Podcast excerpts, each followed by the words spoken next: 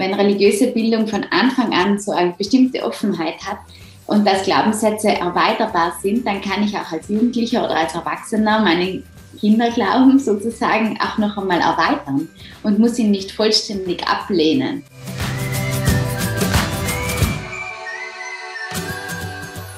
Hallo und herzlich willkommen zum neuen Elternweb to Go Talk. Wir stellen heute die Frage, brauchen Kinder Religion? Und ich habe dazu Frau Magistra Lisa Huber eingeladen. Sie ist Religionspädagogin und katholische Theologin. Sie ist äh, Referentin im Familienbildungshaus Bozen-Brixen in ihrer ursprünglichen Heimat Südtirol. Und sie tritt als Leiterin vom Quo Vadis in Wien für eine offene und gastfreundliche Kirche ein. Hallo, liebe Lisa. Servus und danke, dass du dir heute Zeit nimmst. Hallo. Wir sprechen über ähm, die Bedeutung von Religion in der Kindererziehung. Und ich würde zum Beginn äh, gern einmal mit einer Begriffsdefinition starten, weil worüber reden wir heute? Was bedeutet eigentlich Religion? Äh, in dem Sinn, wie wie wir darüber reden heute und auch vom, vom Wort her vielleicht. Gute, steile Anfangsfrage.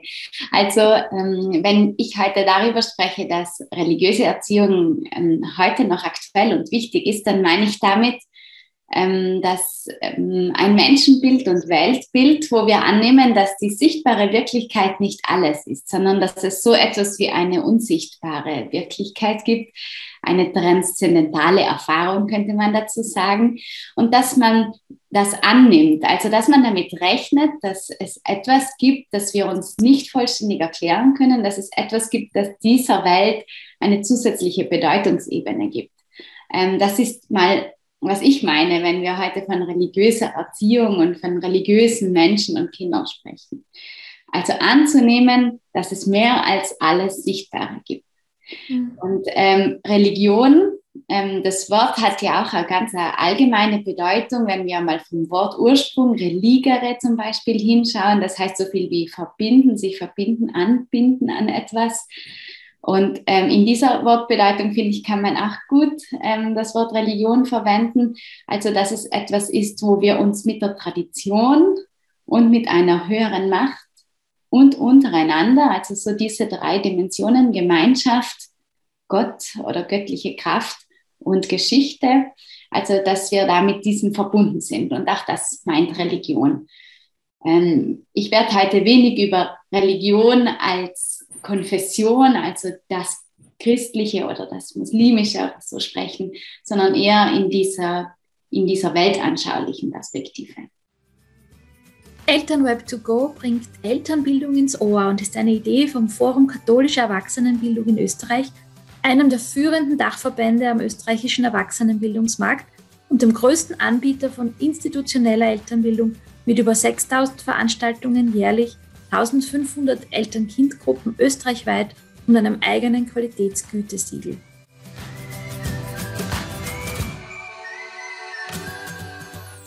Also beides, was ich da heraushöre, sowohl dieses Angebundensein, Verbundensein, die Bindung, als auch diese ähm, äh, dieses äh, vielleicht nicht, äh, was hast du vorher gesagt, dieses vielleicht auch in Richtung magisches Denken ist mir jetzt so eingefallen, was ja Kinder in einer gewissen Phase haben, jüngere Kinder, ja. äh, wo, passt ja sehr gut auch. Ja?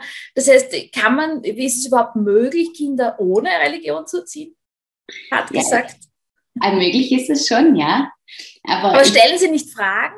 Ja, genau. Also aus meiner Erfahrung ist es, ich, also ich bin keine Mutter, ich bin ähm, so gesehen, ich habe diese Erfahrung jetzt noch nicht in meinem Alltag, aber als Religionslehrerin oder als Referentin ähm, mit bei Kinder- und Familienangeboten erlebe ich das schon, dass Kinder diese Fragen ja automatisch haben. Also das muss man gar nicht lang fördern. Das habe ich gemeint, ja. Ja, und, und das würde bedeuten, dass eine religiöse Erziehung sozusagen einfach nur etwas aufgreift, das schon da ist. Also es ist nicht etwas, was man machen muss. Also es ist auch jetzt nicht etwas, was man in spezifischer Weise lernen muss, sondern es ist da, es bietet sich an und man kann das als Einladung sehen, ähm, das noch einmal ein bisschen zu fördern oder zu vertiefen. Ja.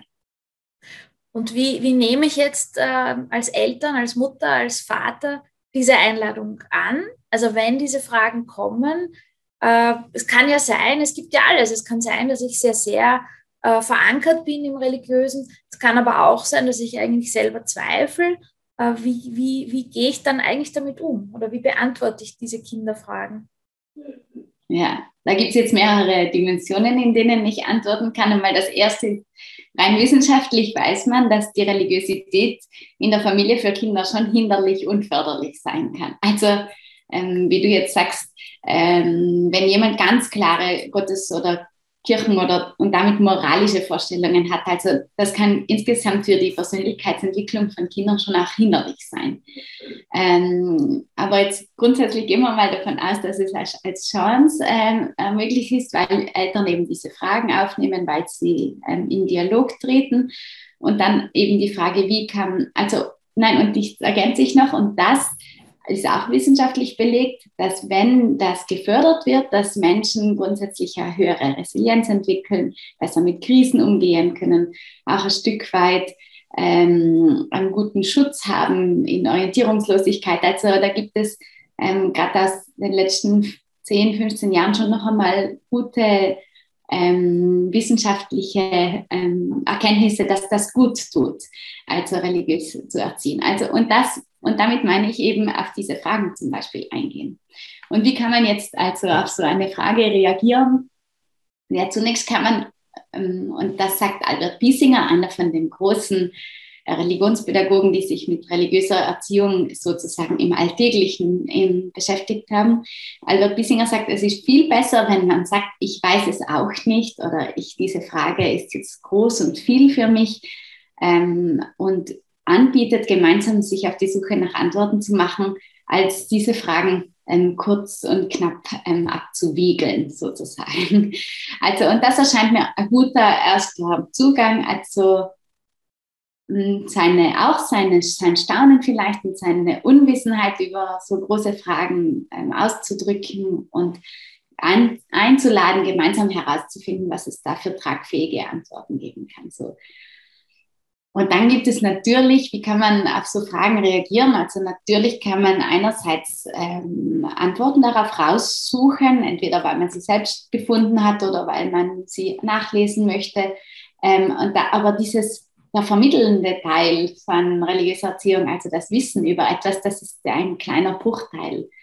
Also in der religiösen Erziehung würde man eher sagen, der größte Teil, ähm, da braucht es so Haltungen wie gemeinsam staunen, gemeinsam Fragen suchen und Fragen stellen, ähm, gemeinsam also Antworten, den Dialog suchen, Gesprächspartner auch suchen.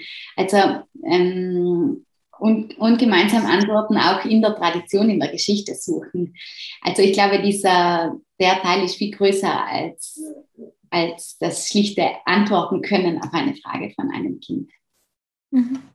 Also das gemeinsame Entdecken und das gemeinsame Philosophieren wahrscheinlich auch. Und natürlich dann auch weitergeben, den eigenen Glauben, sagen, was man selbst glaubt. Ja, Du hast Albert Biesinger angesprochen, das Buch, also das Standardwerk, glaube ich, heißt Kinder nicht um Gott betrügen. Ähm, kann man es Kinder offen lassen? Also manche Eltern sagen ja so, naja, ich möchte da nichts vorgeben und ich möchte es meinem Kind äh, offen lassen, äh, ob es später mal eine Religion für sich findet oder, oder sich aus mehreren Religionen etwas heraussucht oder Konfessionen jetzt vielleicht. Ähm, ist das, äh, ja, was sagst du dazu, zu dieser Einstellung? Also, also sicher keine eindeutige Antwort darauf. Ähm, äh, da gibt es jetzt wieder mehrere Dimensionen. Das erste ist, also wenn, wenn für mich und meinen Glaube das wichtig ist, dass das sehr durchlässig und offen ist und dass ich das gar nicht, also dass es mit meiner Identität nur ein Stück weit zu tun hat, sondern das Glaube etwas ist, was ich dazulege zu meiner Identität, dann ist es selbstverständlich, dass ich das auch meinen Kindern so vermitteln werde. Also, und dann ist es natürlich ein legitimer Zugang zu sagen, ich möchte Anreize geben, aber im Grunde sollen sich meine Kinder später entscheiden, wie sie damit umgehen wollen. In meinem persönlichen Fall ist es so, dass Religion schon mit meiner Identität zu tun hat. Ich kann das nicht voneinander lösen. Und insofern könnte ich auch ähm, meinen Glauben und also auch ich könnte nicht erziehen ohne meine religiösen Praxis. Und das, mm, das heißt ja noch lange nicht, dass diese Kinder, die ich vielleicht einmal haben würde, ähm, ähm, nicht, also deshalb müssen katholische Christinnen und Christen sein, ähm, sondern ich denke, das ist beides möglich in einer, in, in einer ausbalancierten Art und Weise. Also das ist die Idealvorstellung, ob es dann gelingt. Aber ich, also auf, die, auf diese Frage, kann man den Kindern das ganz freilassen? Ich denke, das hängt von den Erziehenden und Erziehenden, also Erziehenden ab.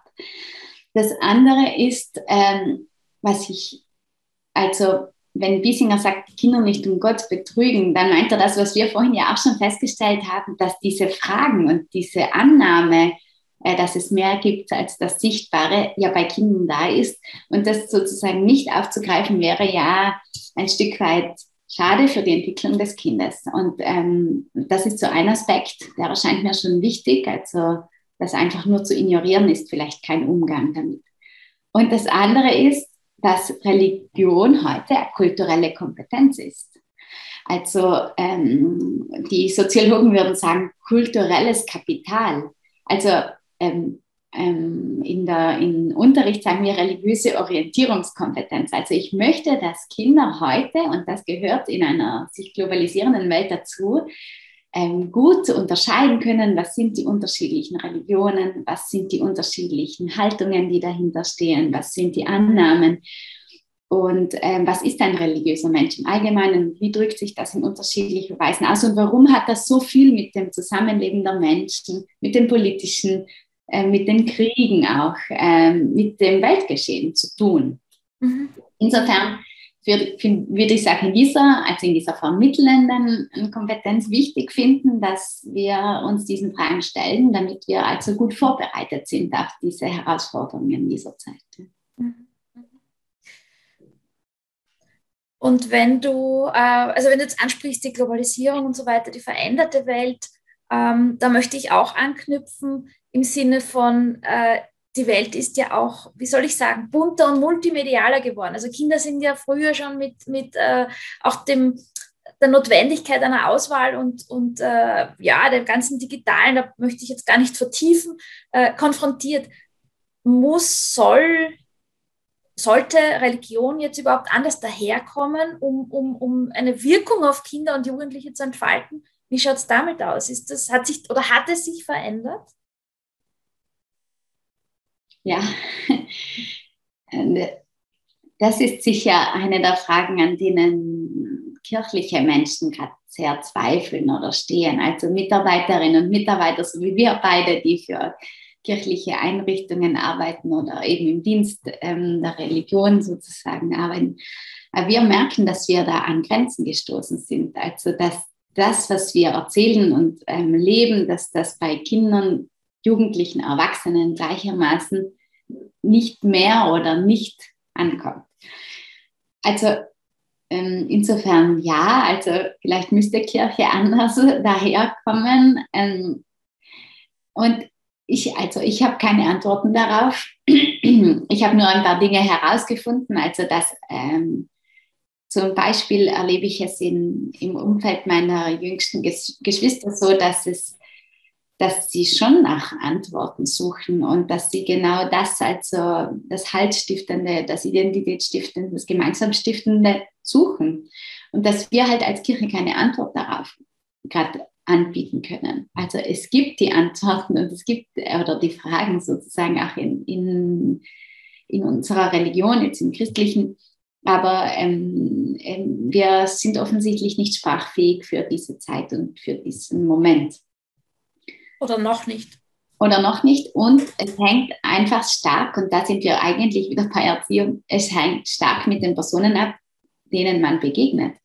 Und das erzählen eigentlich alle Menschen, die so was wie ein Berufungserlebnis hatten oder alle, die eben erst im Erwachsenenalter Christinnen und Christen geworden sind, sagen, es hat mit dieser Person zu tun, die, der ich da begegnet bin und die hat mich berührt und die hat mir erzählt und ich konnte die fragen, warum sie so lebt, wie sie lebt und, äh, und so weiter. Und ähm, ich denke, also der Schlüssel auf diese Frage, wie, wie kann Kirche anders daherkommen, ist nicht, dass wir ähm, noch bessere digitale Kompetenzen entwickeln und noch coolere ähm, mhm. Cartoons und, und Bilder und weiß Gott, sondern dass wir authentische Menschen sind, die eben Christinnen und Christen authentische Menschen sind, die dialogbereit sind, die kommunikative ähm, Kompetenz entwickeln und entwickeln wollen. Und ich denke, das ist der Schlüssel. Äh, ansprechbar sein und ja, lustvoll sozusagen über Religion und über das, was, was trägt und was herausfordert, aber was, woran man auch zweifelt, aber darüber ins Gespräch zu kommen. Also eigentlich eh klassische Elemente des Elternseins, nämlich Dasein, Vorbild sein, authentisch sein. Das ja. passt ja eh alles zusammen. Was ich schon beobachtet habe, dass sich verändert hat, äh, also jetzt bei meinen Kindern, ist zum Beispiel bei den Sakramenten. Also sagen wir mal Erstkommunion, die Beichte, das ist ja jetzt komplett anders. Also das wird schon anders dargestellt. Gibt es da Dinge, die auch vielleicht wichtig wären für Eltern zu wissen, was sich jetzt verändert hat? Weil mir war das ja neu. Also das habe ich ja erst gelernt, als ich beim Erstkommunionselternabend war, dass das halt jetzt ganz anders ist als zu meiner Zeit. Hm, was hat sich denn da getan jetzt in dieser einen Generation, wenn man jetzt über die äh, Sakramente oder generell auch um die ähm, Feste, die halt die Kindheit begleiten, die religiösen Feste. Äh, was hat sich da verändert? Äh, diese Frage, die erwischt mich jetzt ein bisschen. Also ähm, ich weiß gar nicht, ob ich so diese ganze Veränderung gut nachvollziehen kann. Jetzt auf die Beichte, da kann Beispiel ich, einfach, beispielsweise. Ja, genau, an der, entlang von der Beichte kann ich gut antworten. Also da ist etwas geschehen. Mm, an, an und für sich hat die katholische Kirche, jetzt sagen wir mal das Lehramt oder der Vatikan, keine neuen Bestimmungen äh, ähm, genau.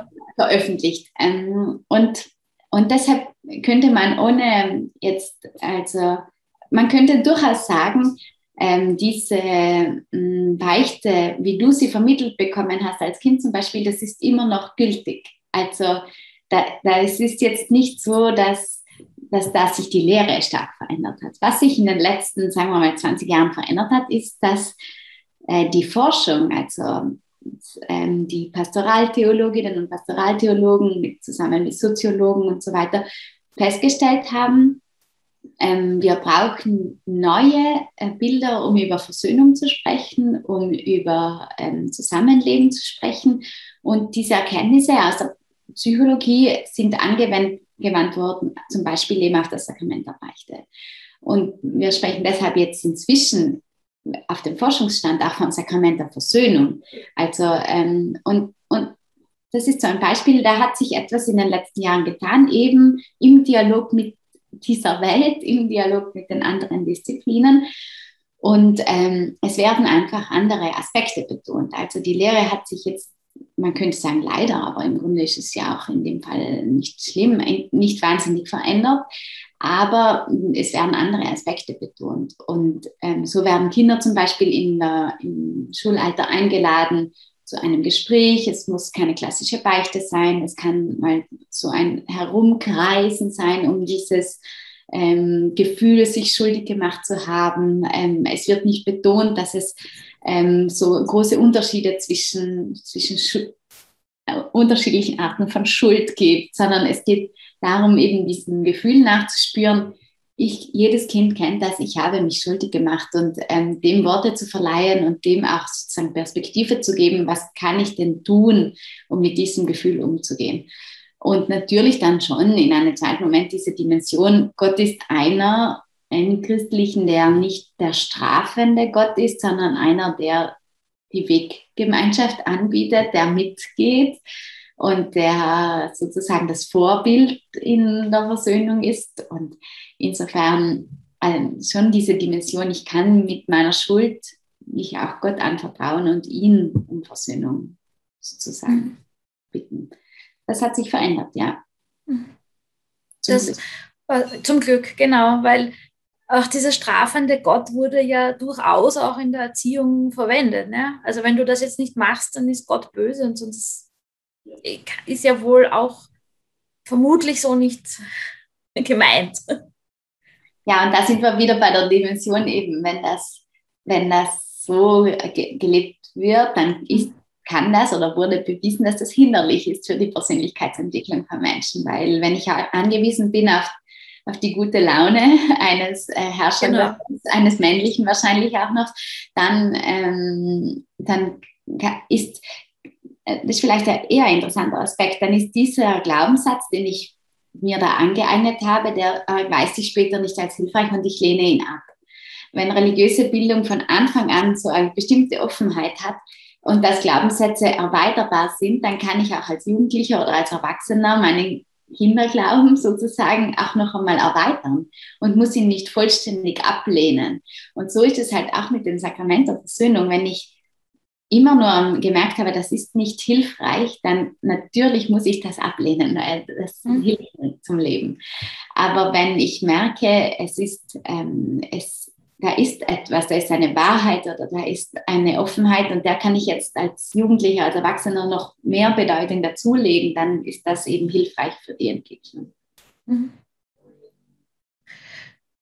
Also beim Hilfreich, da fällt mir jetzt auch noch ein, dass es ja eigentlich eine Stärke äh, der Kirche ist, dieses, was jetzt in aller Munde ist, das Storytelling, einerseits die Geschichten und andererseits die Feste im Sinne von äh, Rituale für Kinder. Beides hat ja, mit beidem kann man ja bei Kindern sehr, sehr gut oder tut man ja auch intuitiv äh, in der Erziehung beides einsetzen. Ja, ja jetzt ähm, um bei dem Beispiel, also von, muss man ein, eine einen Glaubenssatz später ganz ablehnen oder kann man ihn erweitern? Hm, da ist ja das Thema äh, Geburt Jesu und Weihnachten schon nachher genauso ein Beispiel. Also in der Forschung ist klar, Jesus wurde nicht in Bethlehem geboren und nicht in einem Stall geboren. Das ist eine Geschichte. Und diese Erzählung ähm, hat sehr viel Wahrheit. Die ist nicht falsch, sondern in, da liegt die Wahrheit von einem ähm, Gott, der sich sehr klein macht, äh, der zu den Menschen kommen will, der arm ist, der also nicht, ähm, der ein Gegenbild ist zur prunkvollen Welt, ähm, der in Bethlehem geboren wird, weil das die Geschichte mit einschließt, also Anschluss, anschlussfähig ist an das Jüdische und so weiter. Also da ist sehr viel Wahrheit in dieser Geschichte. Ähm, wenn aber Kinder, Jugendliche, Erwachsene später erfahren, ja, jetzt äh, historisch kritisch betrachtet, gibt es andere Antworten auf, dies, auf also auf die erste Lebensphase Jesu, weil also die Antwort ist, wir wissen im Grunde nichts. Wir können annehmen, dass er eher in Nazareth geboren ist, weil man sagt Jesus von Nazareth und weil ähm, Maria und Josef offensichtlich von dort kamen und so weiter. Das wird jetzt zu weit, wenn ich da ins Detail gehe, aber ähm, also wenn ein Erwachsener sowas erfährt, dann passiert häufig, dass er all diese, das Kindheitswissen und dieses Glaubenswissen, das bis dahin entstanden ist, komplett ablehnen muss, weil das nicht anschlussfähig war.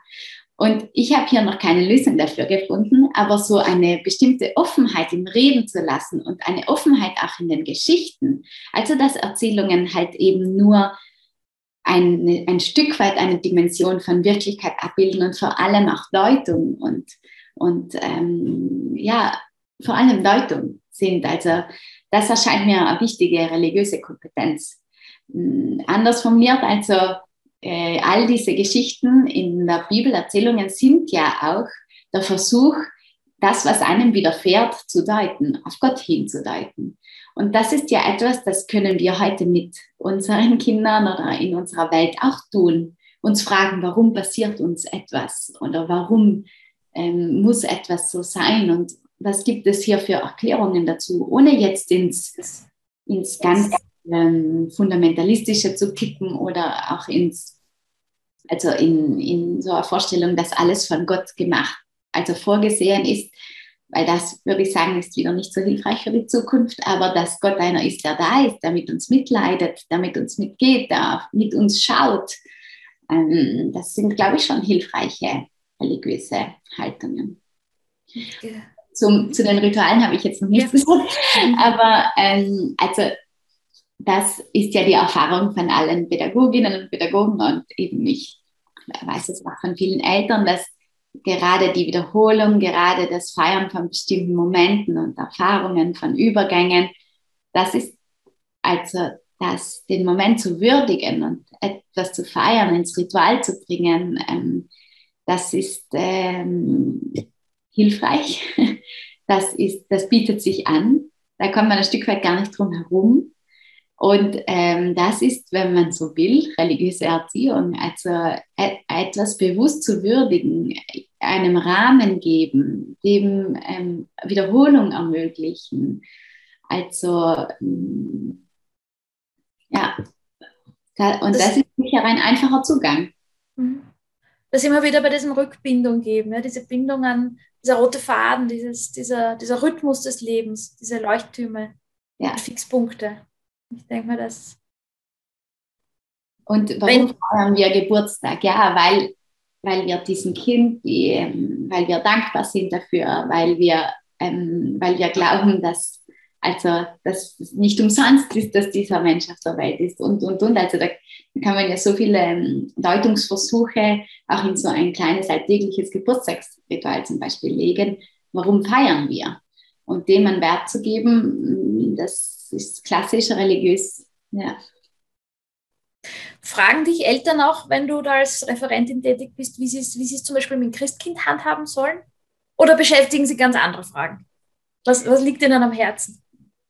Ja, also wir, die Fragen oder die Gespräche, sagen wir mal so, die drehen sich schon vor allen Dingen um alltägliche Probleme und was, was mit wem, was man gerade so hadern hat und was gerade anstrengend ist und wo man gerade merkt, das Kind lernt etwas, aber man weiß nicht so recht, wie man das unterstützen kann. Also das sind schon die vorwiegenden Fragen äh, in den Gesprächen mit den Familien natürlich, ähm, gerade das Christkind, das kommt spätestens um die Adventzeit immer zur Sprache, wie soll man gut damit umgehen. Ähm, und unsere Gesellschaft macht es uns ja auch nicht ganz so leicht, weil es gibt viele alternative Deutungsversuche mit dem Weihnachtsmann und so weiter. Und es gibt auch, und auch da, gerade der Weihnachtsmann, der ist ja so figürlich und so real. Ähm, da eine Geschichte dazu zu legen von einem Kind, das zur Welt gekommen ist, ähm, das von Gott kommt, das so eine transzendentale Dimension hat, das ist ja auch gar nicht so stark oder gar nicht so einfach. Mhm. Ähm, und so, und sonst und natürlich die Frage, wie gehen wir gut damit um? Und die meisten Fragen, die ich in dieser Hinsicht beantworte, sind so, wir feiern jetzt wieder Kinder-Weihnachtsgottesdienst und ähm, Nikolaus-Gottesdienst. Wie können wir das gut einbetten und hin, also einführen, damit Kinder eben anschlussfähig bleiben in, in ihren Vorstellungen auch für später. Und das, das fordert uns jedes Jahr wieder aufs Neue heraus. Mhm. Äh, wenn man von religiöser Erziehung spricht, denken viele gleich einmal als erstes ans Beten. Wie ist da die Verbindung? Also, wenn jetzt Eltern, ich könnte mir vorstellen, es gibt ein, auch da wieder die, das ganze Spektrum. Ja? Die Eltern, die selbst für sich beten, ähm, die Eltern, die nie beten. Äh, wie hängt das zusammen oder wie kann man das einfließen lassen? Oder ist das, wie wichtig ist das? Also ich habe mich zu wenig mit Gebet jetzt in der Erziehung beschäftigt, um jetzt eine, eine wissenschaftliche Antwort zu geben, ob das wichtig ist. Ähm, ich, wie du sagst, ich denke, es hängt zusammen, ist, das hat es mit meiner Identität zu tun, möchte ich das teilen. Ähm, ich ähm, und der, der, dritte Aspekt ist, es ist ein Ritual, gemeinsam zu beten. Und die Frage, ob man dieses Mittel nutzen will, sozusagen, um einen Tagesabschluss zu kennzeichnen, um einen besonderen Tag zu kennzeichnen, um den Beginn des Mittagessens zu kennzeichnen. Also es gibt natürlich auch andere Instrumente dafür, aber um, da scheint mir das Gebet oder das Kreuzzeichen oder zumindest diese Form von äh, gemeinsam zu, kurz zur Ruhe kommen und, ähm, und von mir aus das auch frei auszusprechen. In, jedenfalls in unserer Erfahrung, auch mit den, in der Familienarbeit, erscheint man schon hilfreich zu sein, dort das Gebet so als Mittel einzusetzen. Jetzt kann man natürlich sagen, das ist ein bisschen instrumentalistisch, weil wir trauen dem Gebet ja Kraft zu und, ähm, und als Christinnen und Christen glauben wir, dass dort auch Gottes Begegnung und ähm, Kommunikation geschieht. Ja, ähm, und ich bin mir sicher, dass manche Kinder das auch erlebt haben, dass sie im Gebet äh, transzendentale Erfahrungen machen. Also, aber jetzt, ich, jetzt aus erzieherischer Perspektive würde ich sagen, wenn es einem hilfreich erscheint, um, um Übergänge, um Abschlüsse und Anfänge zu kennzeichnen, dann ist es ein hilfreiches Mittel. Und wenn es aber für einen selbst nichts nicht stimmig ist. stimmig ist, dann würde ich sagen, ist es wieder nicht so hilfreich, weil dann ist wieder was, was man. Aber versuchen kann man es schon. Eben. Das ist ja, sagt ja niemand, dass religiöse Erziehung so sein muss oder anders sein muss. Mhm.